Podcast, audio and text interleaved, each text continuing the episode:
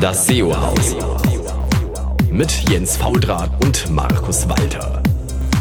Das SEO-Haus.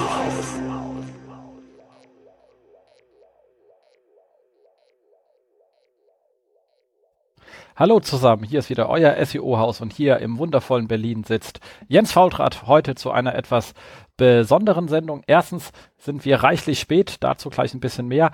Und ähm, zweitens habe ich Markus gerade gar nicht erst gefragt, weil ich mitten am Tage aufnehme und wir eine kleine Sondershow machen. Wir haben nachher ein kleines Recap von der Campix, live von der Campix aufgenommen und das muss ich jetzt endlich mal raushauen. Und ähm, vorher wird es jetzt ein bisschen eine etwas äh, persönlichere Sendung von mir kurz zum Anfang und danach geht's ganz normal weiter. Also, erstmal zu mir, was hat sich so ein bisschen getan und warum sende ich jetzt auch gerade ein bisschen unregelmäßig, ist, ähm, ja, die meisten haben es schon mitbekommen, vielleicht der eine oder andere aber noch nicht. Ich habe ähm, Tech Value verlassen. Das hat schlicht und ergreifend damit zu tun, dass, was vielleicht der eine oder andere nicht wusste, wir zum Start weg drei Partner waren und äh, wir mittlerweile doch ähm, massive strategische Differenzen hatten. So ist, glaube ich, der Wortlaut, auf dem wir uns geeinigt haben.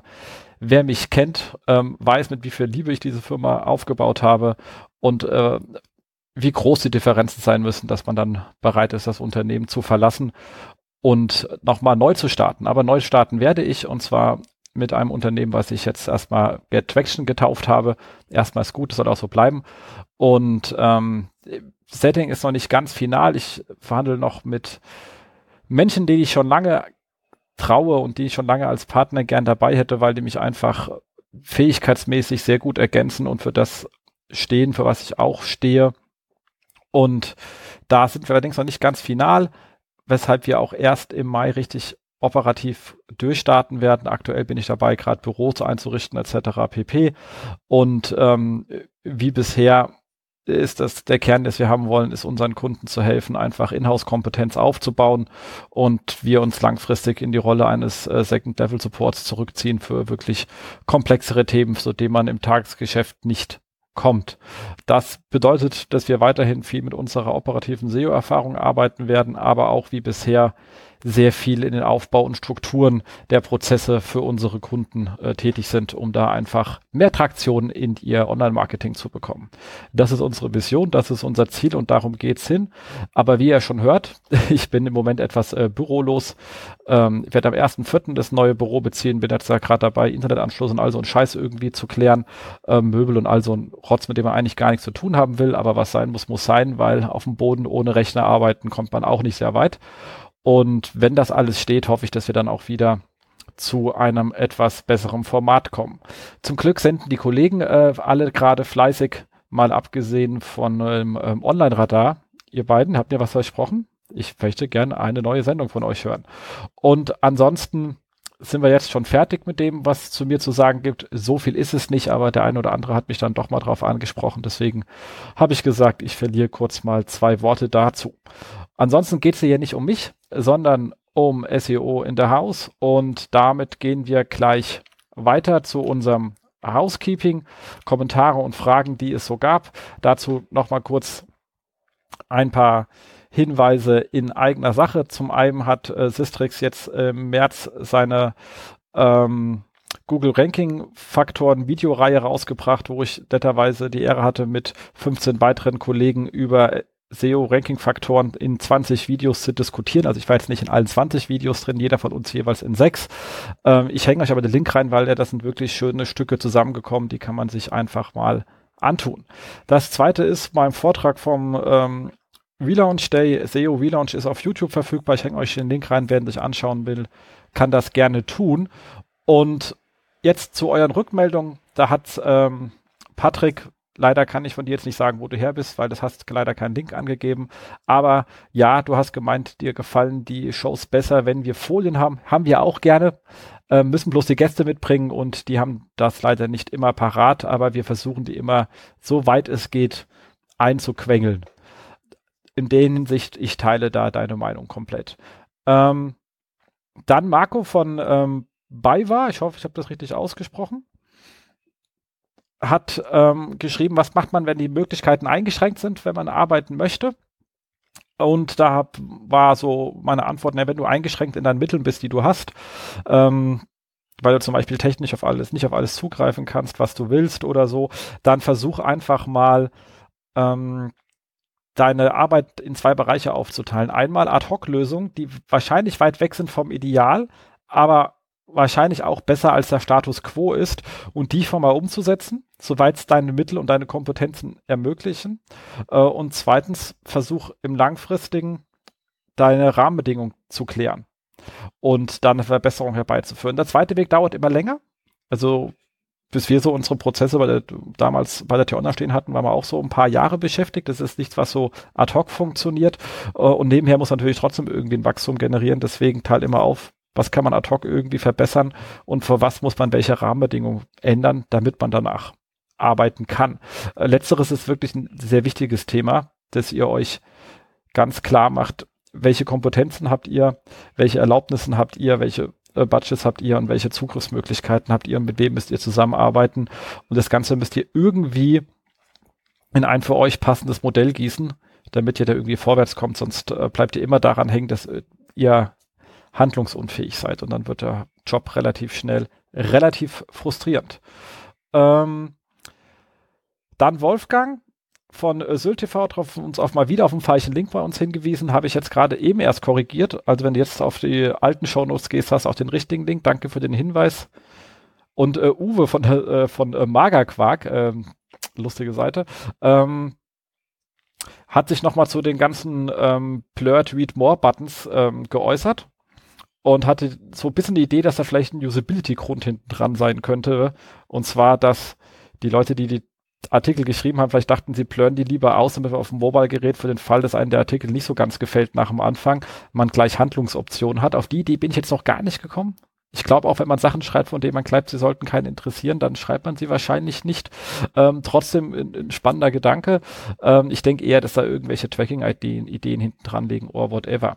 Ansonsten zu unserer Tonqualität. Ja, wir sind nicht Frint und ich bin nicht Holger Klein. Äh, der Kollege äh, ist A, äh, Profi, weil er auch ähm, im Hörfunk arbeitet.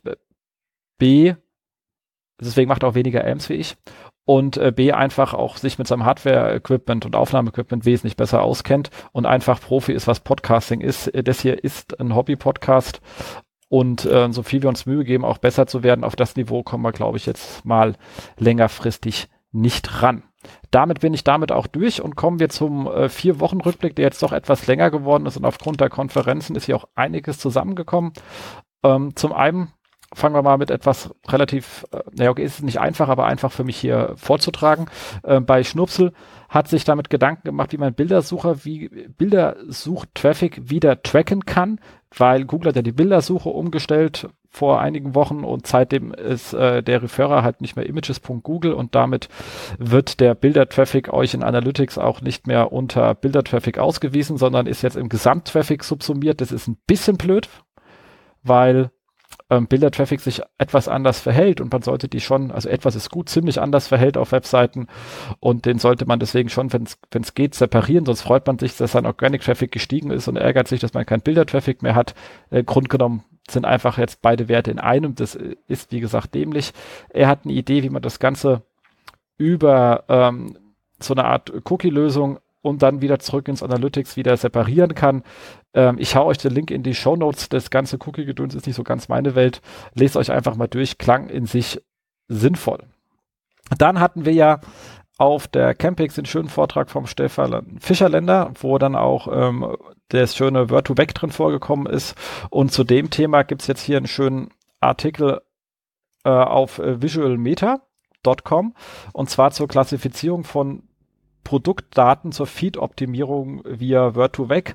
Für alle Leute, die sich jetzt gerade mit Word2Vec da draußen beschäftigen wollen nach der Campix, ich hau euch einfach den Link in die Show Notes und wünsche euch damit viel Spaß. Ähm, ansonsten unter Technical SEO blockt ja mittlerweile André Goldmann. Recht gut, also eigentlich richtig gut. Recht ist da wirklich schlecht ausgedrückt, also richtig gut. Deswegen legt ihn euch in euren Feedreader, so denn ihr noch einen habt. Und er hat dort jetzt auch ein kleines WordPress-Plugin veröffentlicht, um Featured Snippets zu erstellen, inklusive einer gleichen, kleinen Anleitung, wie er dahin geht, um Artikel, die gut platziert sind, zu versuchen, auf ein Featured Snippet zu optimieren. Also beides ist in sich spannend. Deswegen hänge ich euch das auch einfach äh, in die Show Notes einfach mal anschauen und damit bleiben wir beim Thema ähm, Feature Snippet bei auf The Outline gibt es einen super schönen Artikel zum Thema Feature Snippets aus der Hölle oder wo die Qualitätssicherung von Google versagt, weil ihr kennt ja ähm, das Problem nicht nur, dass Feature Snippets sehr prominent angezeigt werden, sondern diese ganzen Audio-Devices, Ecos und Dots und wie die ganzen Drecksdinger heißen, wenn man die ja irgendwas fragt, dann lesen die einen ja das Feature Snippet vor und sonst gar nichts mehr. Und die haben hier sehr viele Beispiele, wo die Featured Snippets halt einfach nur Schwachsinn enthalten. Ähm, die, der Artikel selber heißt Google Feature Snippets are worse than Fake News, weil da halt schöne Sachen drin sind, wenn du fragst, bar, plant Obama einen Militärputsch, dann sagt das Ding dir genau das Datum raus, ähm, weil da natürlich sehr schlechte Quellen herangezogen werden. Einfach mal durchlesen und dann sagen, ich habe doch lieber zehn blaue Links, dann kann ich wenigstens ein bisschen drüber nachdenken, als dass ich so einer Quasselbox vertraue, was sie mir da erzählt. Ähm, damit sind wir mit Feature Snippets auch durch und da war wieder mein M und sind bei ähm, advertising.de und die haben wo ist eigentlich das One hin? Naja, egal. Die haben einen schönen How-To zu äh, PRG mit ein paar Skriptbeispielen rausgehauen. Hänge ich euch auch einfach in die Show Notes, weil ihr wisst ja, keine Faceted Search ohne PRG heutzutage mehr, sonst wird äh, der Index einfach nur zugemüllt. Bei Expired Web, also Stefan Fischerländer, hat seine Campings-Präsentation, die ich schon oben angesprochen habe, Word2Vec, Vektorraum etc. pp. zur Verfügung gestellt, auch online. Ich hänge auch den Link rein, weil das war, glaube ich, so der mit Abstand beste Vortrag auf der Campings, den man so hatte. Und hat mal so dem einen oder anderen nahegebracht, wie so eine Suchmaschine eigentlich funktioniert und dass es am Ende doch mit künstliche Intelligenz nicht so arg viel zu tun hat, sondern doch einfach nur einfache Mathematik ist. Hier ein Wurzelzeichen, da ein Bruch und da noch eins und schon funktioniert das Ganze und Google ist glücklich. Bleiben wir bei Campex Präsentation. Da habe ich noch eine schöne gefunden und zwar von Nils Dahnke. Der hat sich mit ähm, der Content-Produktion auseinandergesetzt, fängt an von äh, äh, schlechten Briefings über was muss in Briefing rein bis zur Erstellung und Optimierung. Hat dabei auch ein paar schöne Workflows mit äh, Termlabs. Viele Grüße hier an dem Fall an ähm, Thomas Mintnich für termlabs.io ähm, mit dabei. Für jeden, der das Tool noch nicht sehen könnte, lohnt sich mal die Präsentation anzuschauen und danach mal den Kollegen Mintnich nerven. So, und für alle, die noch nicht genug haben von Basiswissen, habe ich hier ein kleines YouTube-Video gefunden von ähm, Herrn Professor Dr. Dirk Lewandowski von der HW in Hamburg, der sich damit auseinandergesetzt hat, was ist Precision und was ist Recall. Das sind ja die beiden Qualitätskriterien einer Suchergebnisseite leider nicht jedem SEO bekannt. Deswegen einfach mal anschauen, das, was reden, was meinen wir denn, wenn wir von einem Position oder vom Recall reden oder wann habe ich denn ein Position-Problem und wann habe ich ein Recall-Problem in Information Retrieval ist gar nicht so unspannend und ist wirklich sehr basic und einfach erklärt und ganz matte unfrei an der Stelle. So, dann die Kollegen von Search, äh, Entschuldigung, von Screaming Frog haben auf Search Engine Land was Schönes geschrieben und zwar, wie sie ähm, in Google ein äh, Ranking gehijackt haben und zwar zum den Ranking zu dem Begriff SEO ähm, Starter Guide, was ja so das Google PDF ist für zum Anfang für SEO und Google hat da ein paar lustige Probleme gehabt, weil die haben da was lustig ver 302. Allerdings waren sowohl Sender als auch Ziel, also die Quelle der 302 als auch das Ziel der 302 indexierbar. Das heißt, eine von beiden hätte eigentlich im Index sein müssen, war es aber nicht. Ähm, daraufhin hat Search, äh, hat sich Screaming Frog mal das ähm, Ranking gehijackt, nachdem schon vorher andere gehijackt hatten und hat danach Google darauf hingewiesen und dann haben die ein HTTP Canonical gesetzt im PDF auf die Zielseite, die sie eigentlich wollten und dann war es auch wieder da. Nichtsdestotrotz ein sauguter Testaufbau, einfach mal äh, durchlesen und ähm, ist einfach spannend.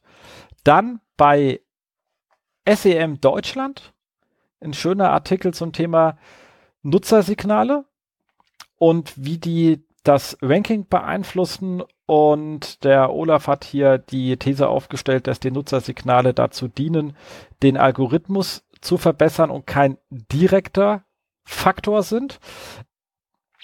ja, damit, ich, ich gehe damit konform, meiner Meinung nach, dass sie durchaus damit den Algorithmus verbessern. Ich glaube aber schon, dass man ähm, Nutzersignale einfließen lassen kann, in einer Art, die jetzt nicht direkt live ist. Aber wenn man sie immer mal wieder durchberechnet, kann man sozusagen seinen Vektorraum um Feedback-Signale ergänzen. Es gibt da was sehr, sehr Spannendes und zwar von Robertson Spark Jones. Ich hänge euch dazu mal einen Link rein, aber das sind dann wieder viele Brüche und Buchstaben und komische Sachen, die aussehen wie, als will man sie nicht verstehen. Aber denkt mal drüber nach. Das Schöne ist, wenn ihr euch diese Robertson Spark Jones Formel zur Berücksichtigung von Relevance Feedback betrachtet, von der Relevanzdaten betrachtet und die Relevanzsachen einfach ausnullt, dann kommt er wieder beim ähm, IDF raus. Also um so, so, so genommen dürfte es für euch jetzt nicht so fremd sein. Ähm, äh, IDF ist ja das Magische von dem TF-IDF sozusagen. Und das Schöne ist so, Relevanzdaten können kommt, also diese Robertson-Spark-Jones-Formel wurde normalerweise angewendet, wenn man echte Relevanzdaten hatte. Das heißt, Nutzer hat gesagt, das Dokument ist relevant oder es ist nicht relevant und dann wurde das zu dieser Suchanfrage als Informationen ergänzt. Problem ist, uns fragt ja keiner bei Google, ob wir das Ergebnis relevant finden oder nicht. Man kann aber auch Pseudorelevanzdaten verwenden. Das heißt, man fragt den Nutzer nicht äh, direkt, sondern man handelt es aus der Leitung ab, also äh, aus seiner äh, Verhalten ab. Und da sind wir nämlich wieder beim Nutzerverhaltensdaten.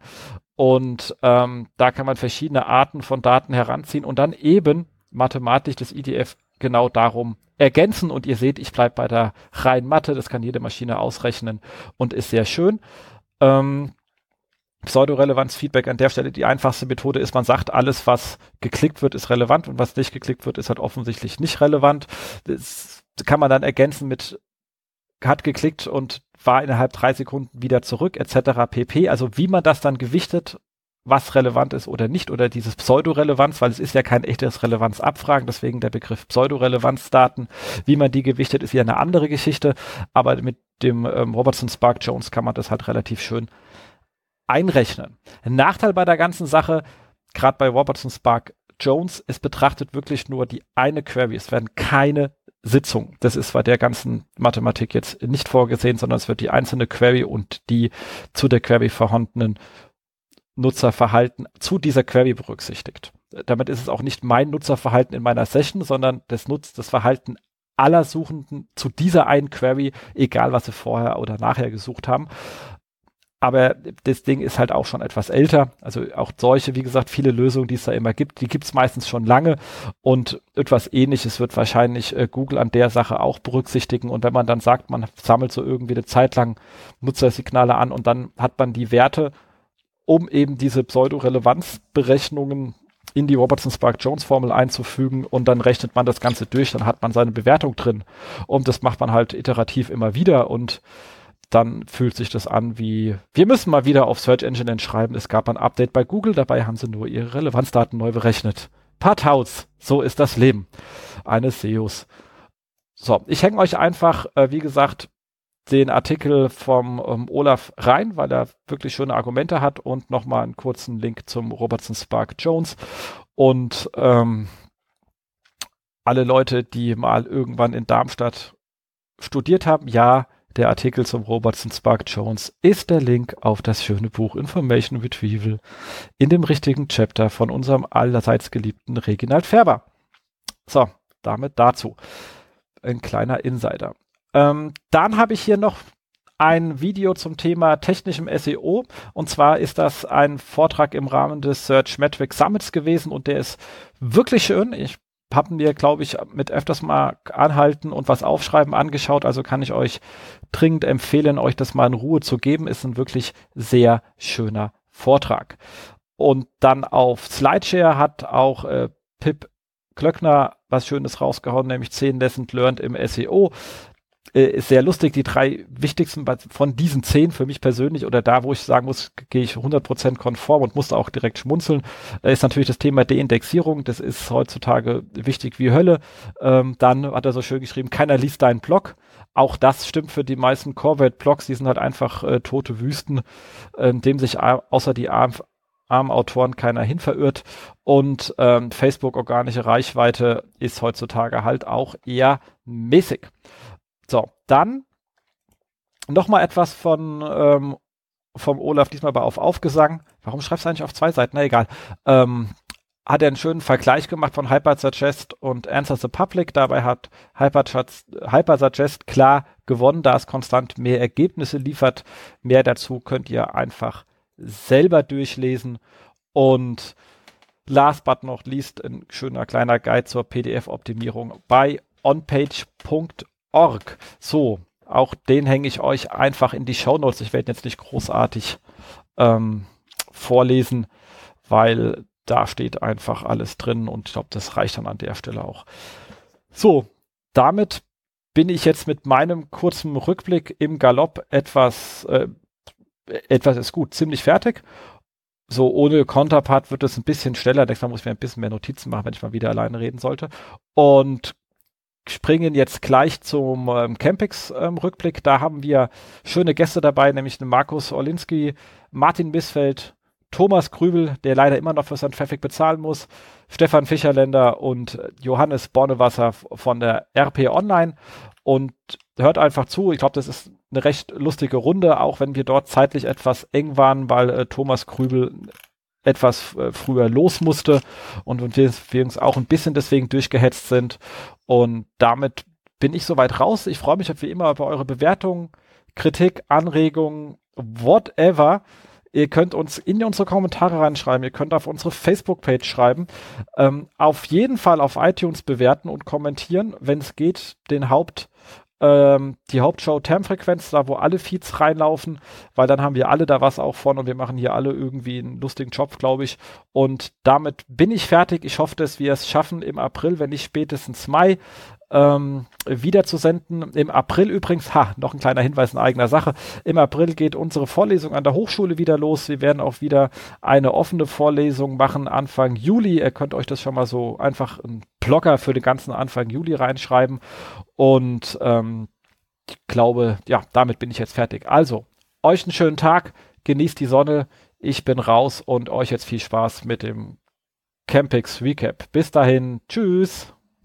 Müssen wir uns vorstellen. Hallo zusammen, hier ist das äh, SEO-Haus und wir sind live von der Campix mit ein paar netten, schlauen SEOs, die jetzt alle etwas äh, müde sind, aber nicht mehr so müde wie früher. Ich glaube, es gab etwas weniger Alkoholkonsum, habe ich gestern Abend festgestellt. Also ich war bei null, das ist definitiv weniger als früher. Und, äh, aber ich würde sagen, wir stellen euch gerade mal die Reihe nach vor. Gehen wir so, fangen wir einfach bei dir an, Markus. Ich bin Markus Solinski, ich bin Informatiker, habe eine eigene Agentur war früher mal bei Bild.de mit Max Moore zusammen im SEO-Team. So. Genau, ich bin Martin Missfeld, Bilder SEO. Ich bin der Thomas Grübel, ich bin als Vertreter des SEA hier, also ich, sprich, ich beschäftige mich mit dem sichtbaren Bereich der Suchergebnisse. Stefan Fischerländer, mache seit ein paar Jahren SEO. Johannes Bornewasser, ähm, ich bin im Verlagsbereich und mache unter anderem SEO. Das stimmt, bei der RP Online, das ist ja nicht irgendein Verlag. Das ist ja der Verlag. Genau, exakt. Muss man ja dazu sagen. Ja. Sehr, wichtig. Schön. Äh, Markus, du glaubst, du warst jetzt der einzige von uns hier, der die ganze Week mitgemacht hat. Wie war denn so die Week? Und äh, da wurde ja auch irgendwie announced, dass das Konzept sich ändert und die Week ja auch sich zu Tode gewiegt hat und dafür was Neues kommt. Also im Gegensatz zu den letzten Jahren war die Week schon, also es hat sich gelohnt, dabei zu sein. Aber ich würde jetzt nicht sagen, für mich persönlich, dass ich jetzt einen Tag besonders für mich herausgenommen habe, sondern es war wirklich die vielen kleinen Besonderheiten zwischendrin. Also es waren eher Perlen, die man entdecken musste. Es waren schon auch Sessions dabei, die nicht unbedingt mich weitergebracht haben in meinem Leben. Aber Themen wie zum Beispiel Zeitmanagement oder Work-Life-Balance waren schon eine Chance, wo ich für mich persönlich was gewinnen konnte. Okay, da wäre ich jetzt mal ganz konkret, weil ich habe oft Zeitmanagement-Sachen äh, mir angeschaut und dachte immer, oh, das ist ja spannend und danach habe ich aber nichts gemacht. Was änderst du jetzt konkret? Was hast du, also so einen konkreten Punkt, den du sagst bei, dein, bei deinem Zeitmanagement, was du jetzt bei einem Kurs gelernt hast, wo du sagst, oh, das stelle ich jetzt wirklich um, das ist so geil, das mache ich Montag. Also es sind bestimmte Sachen, also ganz konkret gesprochen, wo ich noch mehr in der Woche bestimmte Sachen ähm, nicht mehr instantly mache, also beispielsweise E-Mail-Programm auch mal ein paar Stunden zumache um dann eben nicht die Erwartungshaltung, die von außen gestellt wird, dass man sofort auf alles reagiert. Das ist, glaube ich, Quatsch, sondern dass man sich nicht permanent stören lässt. Ich glaube, eben diese Störung, permanente Störung, das ist so, dass man wirklich mehrere Stunden am Stück konzentriert arbeitet. Da wird man auf jeden Fall effektiver werden. Ja, das, das Schlimmste ist ja eigentlich Facebook, beziehungsweise überhaupt Social Media irgendwie. Also wenn das parallel auf ist und und ständig aufploppt, irgendeine neue Nachricht irgendwie mal abgelenkt ist, dass man da reinguckt, kommst du nix. Also im Grunde richtig arbeiten kann man echt nur, wenn man äh, nur das Programm aufhat, was man zum Arbeiten braucht, irgendwie und alles, was Social Media ist, weg. Okay, also Facebook einfach abschalten. Ja, am besten deinstallieren. Zuckerberg, macht aus. Finde ich gut. Nee, aber hast du absolut recht. Also sehe ich, äh, sehe ich an der Stelle ähnlich. Genau. Dann würde ich sagen, machen wir die Reihe erstmal der Vorstellung fertig, bevor wir ins Inhaltliche gehen. Also die hat man schon mal schon gemacht. Ich bin sowas obwohl ich ja kein Album von habe, so lustig.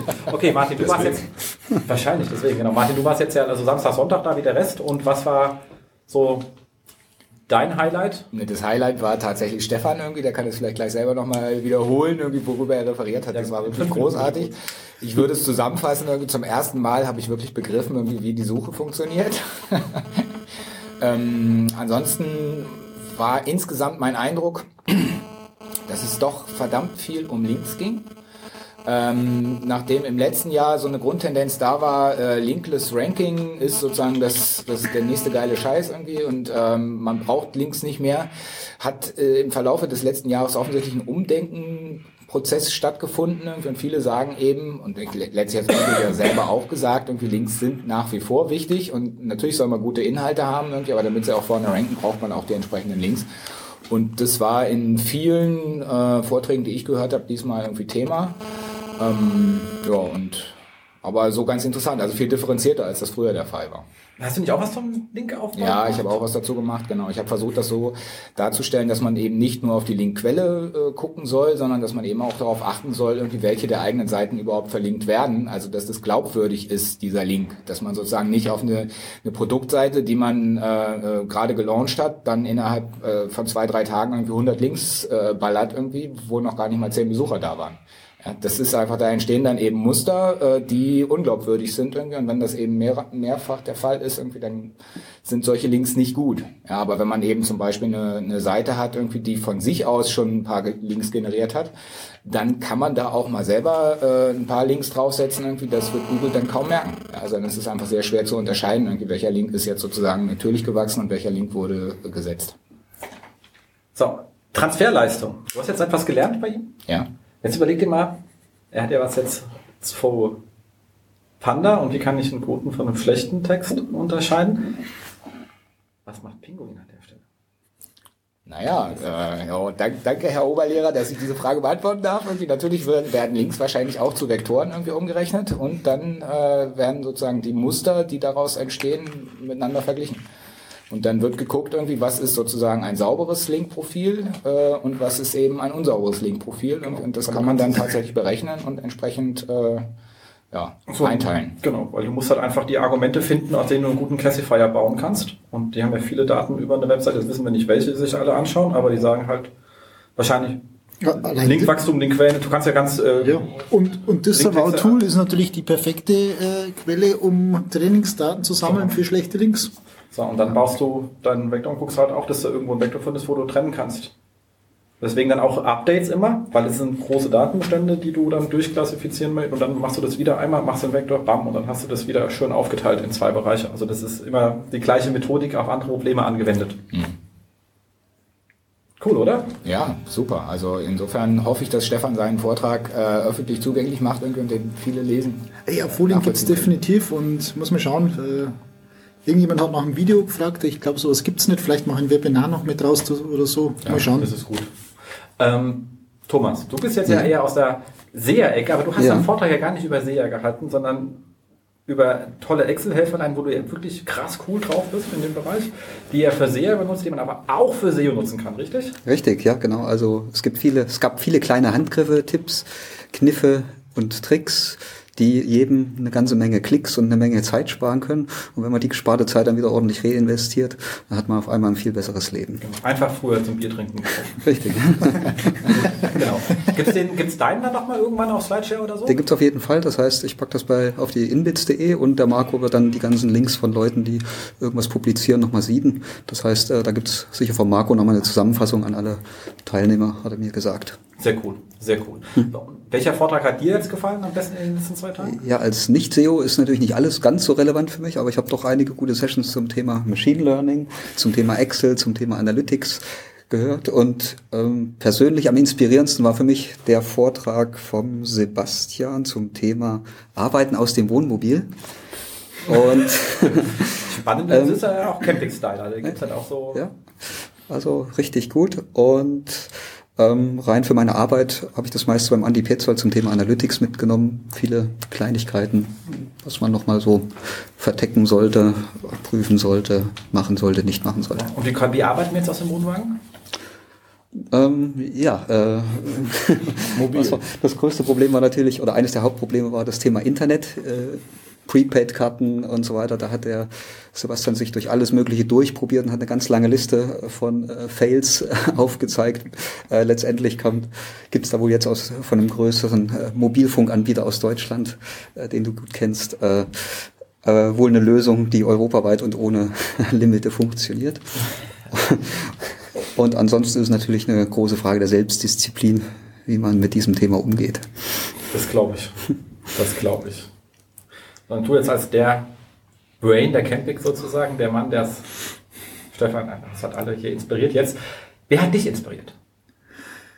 Meinst du jetzt auf die Campings diese, genau. die zwei Tage? Äh, es waren einige, die, die richtig spannend waren. Äh, am besten hat mir gefallen vom äh, Nils Römerling seine äh, Darstellung, wie er mit seinen Fußballseiten Geld verdient, wie er das macht, wie er das pflegt, wann er anfängt, wie die aufgebaut sind, äh, auch welche Größenordnung an, an an Traffic er da drauf hat. Also wer äh, irgendwie von 20 Millionen Visits innerhalb von den sechs Wochen Europameisterschaft und irgendein PDF das angeboten hat, das nicht so gut funktioniert hat, weil es nur 300.000 Downloads gab, äh, dachte mir, okay, das ist so ein Fail hätte ich auch mal gern mit 300.000 Downloads in sechs Wochen. Also das, das war richtig äh, toll und auch sehr, sehr offen mit den Zahlen und Daten umgegangen. Das war von der Inspiration her definitiv das Interessanteste für mich. Cool. Cool. Das ist doch schön. Und glaubst du, dass es seinen Vortrag gibt? Ja, wenn man dann sehen. Und jetzt zu dir. Zu mir. Als Verlagsmensch hat man ja doch andere Ansprüche an Vektoren. Zum Beispiel. Ja, also ähm, so, so rein vortragstechnisch bin ich auch äh, dabei, dass das, äh, ich Stefans Vortrag extrem gut fand, ähm, weil es halt völlig weg war von dem üblichen, ähm, was, was man halt so aus verschiedenen Facetten hört auf so einer Konferenz. Ähm, es hat einfach, äh, ja, also das, da wirst du ja gleich noch ein bisschen was zu erzählen wahrscheinlich inhaltlich. Ähm, das, äh, ohne da jetzt vorgreifen zu wollen, das war einfach total spannend für mich. Ansonsten, ähm, es, es, gab jetzt nicht die Session, wo ich sage, boah, die, die hat mich sonst noch total vom Hocker gehauen. Es war einfach insgesamt die Qualität der Sessions. Also ich war letztes Jahr nicht hier, äh, da war ich in Austin bei der South by und ähm, vorletzten Jahr war ich zuletzt hier und war, war relativ enttäuscht, wenn ich ehrlich bin. Ähm, weil man so ein bisschen das Gefühl hatte, dass einfach äh, viele Vorträge dabei waren, die gehalten wurden, damit man einen Vortrag gehalten hat und wiederkommen darf. Und ähm, da ist der Marco auch ein bisschen vom Konzept abgerutscht äh, abgerückt, äh, bewusst. Und ähm, ich glaube, dass das der Qualität der Veranstaltung sehr gut getan hat. Also ich fand einfach dieses Mal das Level insgesamt deutlich höher und äh, ich habe so aus verschiedenen Sessions dann immer mal so ein oder zwei Sachen mitgenommen, ähm, die halt auch tatsächlich dann im Verlagsbereich interessant sein können. Und natürlich, wie immer, der Austausch mit den Kollegen. Ähm, wir, setzen uns ja immer ein bisschen ungezwungen, samstagsabends zusammen, quatschen ein bisschen. Das ist halt schon cool, dass man sich dann hier mit so vielen Leuten nochmal trifft. Ähm, ja, von daher insgesamt einfach das Level war dies Jahr besser. Und, was ist das eine Ding, was du von den Verlagen mitnimmst? Ich bin ja immer aufs Konkrete bemüht. Das Konkrete? Ja, ach du, ähm, das ist äh, ein Thema, das, das mich schon seit irgendwie zwei Jahren umtreibt, ist so das Thema gezielte Deindexierung. Das ist jetzt nichts Neues. Ähm, wahrscheinlich auch nicht für die, für die Zuhörer. Das ist aber ein Thema, das jetzt auch dieses Jahr hier so oft genannt wurde, wie, wie vorher, glaube ich, noch nie auf irgendeiner Konferenz. bei uns ist das halt deswegen schwierig, weil wir ja, also das, das führt jetzt, jetzt sehr ins Detail, ist auf jeden Fall für uns echt ein Schmerzthema. Also ich, ich will das schon seit Jahren angehen, habe auch ein Konzept, aber ich kriege es nicht umgesetzt. Ähm, und ähm, jetzt hier nochmal gehört zu haben, wie gut es wirklich bei anderen schon funktioniert hat und da auch konkrete äh, Cases gesehen zu haben. Das treibt mich jetzt nochmal an, diese scheinbar unlösbaren Probleme doch noch irgendwie zu lösen dieses Jahr, um dann da auch endlich profitieren zu können. Nee, ist, ist auch ein absolut spannendes Thema. Ich liebe das auch sehr. Also für mich persönlich, ich habe gar nicht so arg viel gesehen, weil ich bisschen äh, muss immer anreisen, bis man dann hier ist und wieder nach Hause und war auch also dementsprechend war ich erst gegen mittags äh, da. Ähm, aber was ich jetzt äh, spannend fand, ist was ein, ein, Thema, was mit SEO gar nicht so viel zu tun hatte, sondern eher war das Thema ähm, SEO Nachwuchs für Agenturen, Strategien fürs Recruiting und Ausbildung. Das war sehr spannend von äh, Projektier von der Luisa, muss ja nachschauen kurz im Programm, äh, Luisa Fischer und äh, Fabian äh, Soding. Das war wirklich ein sehr schön strukturierter Prozess, den sie da gezeigt haben, äh, wie sie es machen, von wie sie Bewerbungsgespräche organisieren, was sie so thematisch, also was sie fragen im Bereich Hard Skills, Soft Skills, wie sie ihr Trainierprogramm aufgesetzt haben, welche Stationen Leute durchlaufen müssen und so. Und es gab halt, äh, waren halt auch einige drin, die äh, in dem Bereich tätig sind oder Verantwortung haben. Und da gab es halt auch spannende Diskussionen. Das ist auch das Schöne an der Campings. Die Räume sind ja hier nicht so groß. Also man ist hinten mal zueinander. Sonst hat man ja doch so eine Sache, wo man relativ schnell, wenn der Erste dann was reinspricht, man dann in so einer Diskussion drin ist. Also das ist, was ich hier an den Formaten sehr mag, warum ich es hier auch gerne mache, weil man es einfach, man, die Leute fühlen sich, also man selber, man fühlt sich nicht angetrollt, sondern das ist hier so, weil man möchte ja dann auch so einen Raum ein bisschen in Diskussion bringen und ähm, das so ein guter Erfahrungsaustausch einfach, weil das ist ein Problem, was jeder irgendwie hat und das ist einfach spannend, wie geht man mit um. Es geht, man muss ja immer zu einem passen, aber was haben die für Probleme gehabt, wie sind sie mit umgegangen, ähm, wie setzen sie es auf? Also ich meine, die haben natürlich auch eine gewisse Größe. Das heißt, da kann man auch ein paar Leute für abstellen. Also, kann man die Frage, wie bricht man es runter, wenn man das nicht hat? Wie kann man das anderweitig irgendwie in Prozesse gießen? Aber es war spannend. Also war ähm, ja, also das mag ich halt hier sehr gerne. Das kann man auf anderen Konferenzen solche Themen seltener besprechen. Das muss ich auch sagen. Und da würde ich zum Beispiel auch den Vortrag von Hans Kronberg erleben. Ich weiß nicht, ob ihr den gesehen habt, irgendwie über, über ähm, Snippets in den SERPs. Hat Systrix eben eine große Auswertung gemacht in Deutschland. Welche Snippet gibt's überhaupt? Irgendwie, wie, wie unterscheiden die sich voneinander? Ähm, wie oft kommen die vor? Äh, worauf lohnt es sich möglicherweise zu optimieren? Und das war auch deswegen sehr spannend, irgendwie, weil Hans nicht nur die Zahlen vorgestellt hat, sondern auch aus dem Publikum eine ganze Reihe von Beobachtungen eingeflossen sind, irgendwie, welche Auswirkungen was hat, wenn man jetzt zum Beispiel mit so einem Featured Snippet irgendwie auf Position 1 hüpft. Ähm, hat einer gesagt, irgendwie, dass sich der, der Traffic im Grunde genommen vervierfacht. Äh, das alle haben bestätigt, dass das sozusagen Traffic-Zuwachs ist. Es gibt ja immer wieder auch den Verdacht, dass wenn man eben mit so einem Snippet äh, quasi wie so eine Antwort schon äh, zeigt als erstes Suchergebnis, dass dann eigentlich gar nicht weitergesucht wird oder die Seite mehr aufgerufen wird, aber das Gegenteil scheint der Fall zu sein irgendwie. Also es ist sozusagen super, wenn man das, wenn es einem gelingt, da vorne reinzukommen. Ich habe die Zahlen nicht genau im Kopf. Ich glaube, es waren drei, zwei, drei Prozent oder sowas äh, bei den Suchanfragen, wo das der Fall ist irgendwie. Einerseits nicht gerade viel, andererseits aber auch nicht wenig, wenn man es auf die Anzahl der, der Suchanfragen, die sie ausgewertet haben, irgendwie durchrechnet irgendwie und also. Die haben da ganz schön aufgedreht. Das Problem ist natürlich ja mittlerweile ein Qualitätsproblem. Also da kommt ja Gott und die Welt mit Answerboxen rein. Ja. Und, ähm, das Hauptproblem ist ja, dass sie die Answerboxen als einzige Antwort nehmen, wenn eine Answerbox da ist, wenn du da mit dem Sprachassistenten redest. Also wenn du jetzt ah. was fragst. Mhm. Und da gab es jetzt ja diesen schönen Artikel von wegen hier äh, gefährliche Pseudo-KI. Weil du kannst halt so fragen, welche US-Präsidenten waren halt Mitglied im Ku Klux Klan und dann liest er dir sechs Namen vor. Es war aber nie einer Mitglied. Also es ist halt einfach Breitbart. Mhm. Scheiß, der halt ja. da mit einer Answerbox ist. Er war nicht Breitbart, aber etwas in der Klasse ja. von ähm, Nicht-Publikationen. Und das Gleiche, dass du halt fragen kannst, ob Obama jetzt einen Militärputsch plant und der liest dir genau vor, wann und welchen mit. Und du denkst so, hä? Also, so, das sagt dir dann Google. Weißt du? Also, ja. das verleiht dann einer Nicht-Autorität eine Pseudo-Autorität, ähm, weil sie da das nicht so ganz sauber im Griff haben. Aber das ist auch der Grund, warum sie Sensorboxen machen, weil du halt im Sprachassistent nutzt ja nichts, wenn dir jemand zehn Treffer vorliest. Also da musst ja, da wollen Leute ja eine Antwort haben. Ähm, und da bleibt dann natürlich auch der Traffic, was Traffic von der Sprachbox, wie was vorliest, konvertiert dann ja auch nicht. Also das ist nochmal eine ganz andere Frage. Aber wie gesagt, da haben sie jetzt eher im Moment gerade so ein kleines Qualitätsproblem. Heißt aber auch, im Moment kann man relativ gut diese Boxen bekommen, wenn sie da sind. Und ähm, habe mich dann äh, lustigerweise mit Sebastian Erdhofer drüber unterhalten und hab, kam auf die gleiche Idee, haben dann beide auch gleichzeitig einen Hans angefragt, und gesagt, warum wir brauchen die Information ja in, in Sistrix. Ich möchte gerne wissen, welche Answerboxen hat meine Domain? Welche Knowledge Graph Einträge hat meine Domain? Das wäre mit den Sistrix ist Universal-Bereich, aber mich interessiert das eigentlich, der, der fehlt halt einfach die Auswertung. Mhm. Und da sind sie aber dran, aber es gibt halt verschiedene Arten und die sind sie noch am durchklassifizieren und dann haben wir noch nicht alle zugeordnet und deswegen warten sie da noch aber die arbeiten dran. Fand ich sehr spannend, freut mich auch, weil das ist etwas, was man jetzt wirklich eigentlich braucht, weil ich glaube, die wenigsten, äh, man entdeckt die eher so per Zufall mal so, so oh, guck mal da. hab ja eine Answerbox, ist ja toll. Ähm, Genau. Nee, das ist ja cool. Also werdet ihr alle wieder kommen nächstes Jahr. Auf jeden Fall. Also ich, für mich ist das ein fester Termin im Frühjahr. Wenn es zeitlich passt, ja. Das ist immer so ein, so ein Ferien-Kollisionsproblem mit dem bayerischen äh, Forschungsferien. Ich weiß nicht, wie es nächstes Jahr liegt. Das ist immer ein bisschen Hat er ja kritisch. schon announced. Also Erster, der, ja. erster und zweiter. Ja, ich weiß noch nicht, wann die Ferien sind. Ach so. Wie heißt das in Bayern? Forschungsferien? Faschingsferien.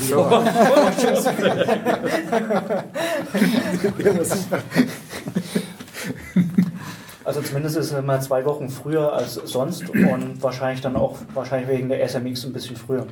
Das ist auf alle Fälle sinnvoll, dass das mit der SMX in Zeit wird. Weil das, äh, ich bin dieses Mal ja Gott sei Dank nicht auf der SMX, aber das ist halt schon anstrengend und man kriegt auch mit, dass viele Leute einfach heute früher wegfahren, äh, weil sie halt dann morgen teilweise schon irgendwelche Workshops machen auf der SMX oder halt einfach äh, einen Tag wenigstens halbwegs äh, mal zu Hause noch sein wollen, bevor dann der Stress Und dann hat weitergeht. man auch keine Kollision mehr mit der South by Southwest, die zieht ja doch Leute ab. Also ich meine, wir haben ja ein paar Leute echt gefehlt, die mir wirklich leid ja, getan klar. haben. Also ich meine, Mariano habe ich jetzt nicht knuddeln können, weil er da drüben rumturnt und Aber Pascal. schon seit Jahren sind die beiden immer, äh, ist ja schon seit Jahren, dass die da drüben sind. Genau. Und ähm, aber auch ein Sepita hat gefehlt oder ein Walch. Also, also okay, die ist jetzt bei irgendeinem Barcamp rumgeturnt.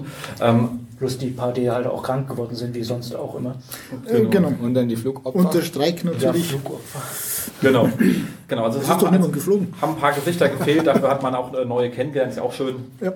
Aber das stimmt, aber das finde find ich, kann man schon auch nochmal betonen, irgendwie, dass das natürlich auch äh, so toll an der Campix ist, dadurch, dass es eben relativ kleine, intime Räume sind, irgendwie so, äh, fällt es viel leichter sozusagen, den, den Nachwuchs quasi zu integrieren, auch in Diskussionen, irgendwie die Gespräche entstehen viel schneller. Man hat hier wahnsinnig viele Sitzmöglichkeiten, äh, also was man bei anderen Konferenzen oft nicht hat. Da hat man ein paar, paar Stehtische und ansonsten steht man nur im Flur oder auf der Rolltreppe. Äh, und hier hat man tatsächlich die Gelegenheit, sich mal richtig äh, hinzusetzen und auch mal für eine halbe Stunde oder so länger ein bisschen zu quatschen irgendwie. Und das sind schon viele wirklich neue Gesichter dabei gewesen irgendwie. Also es ist eben diese angenehme Mischung. Äh, man trifft zum einen die wieder, die man kennt irgendwie und wo man auch weiß, es gibt spannende Themen, an die man auch anknüpfen kann. Und man hat aber auch immer wieder neue dabei, irgendwie die, äh, ja, die man entsprechend kennenlernen kann. Genau, also das, das auf jeden Fall. Also finde ich auch äh, an der Stelle schön. Aber nächstes Mal ist es ja dann montags, dienstags oder sowas oder donnerstags, Donnerstag, freitags. Freitag Donnerstag, und Freitag. eben noch zwei Tage vor noch eine die, die Content Also äh, Dienstag, Dienstag, Mittwoch. Mittwoch, Donnerstag, Freitag, Ja, verstehe. genau. genau. aber eben nicht mehr das Wochenende wie bisher. Aber ich selbst fand es eigentlich auch spannend, Leute zu treffen, die das erste Mal auf die SEO Campix gekommen sind, aber dann von SEO sich wirklich nicht viel beschäftigt haben, aber trotzdem eine Seite haben, die einen, durchaus relevanten Sichtbarkeitswert hatten und nicht so richtig wussten, was sie damit machen. Also da waren sie hier Ja, verkaufen halt. Wenn man Genau. machen soll, einfach verkaufen. Genau, richtig. Oder? Ne, durchaus ohne SEO zu kennen, ähm, bisher trotzdem qualitativ hochwertige Inhalte zu schaffen, nur eben den letzten Meter nicht geschafft haben. Wie, was machen sie jetzt damit? Wie werden sie damit, wie bringen sie es jetzt an Mann? Ähm, und vor allem waren sie da hier, denke ich, durchaus richtig, weil sie genau diese Tipps halt aufnehmen konnten, um eben den letzten Schritt selber auch gehen zu können. Oder eben Spezialisten an die Hand zu bekommen, die den Schritt mit ihnen gemeinsam gehen. Oder einen Scheck kriegen. Oder Oder beides, genau.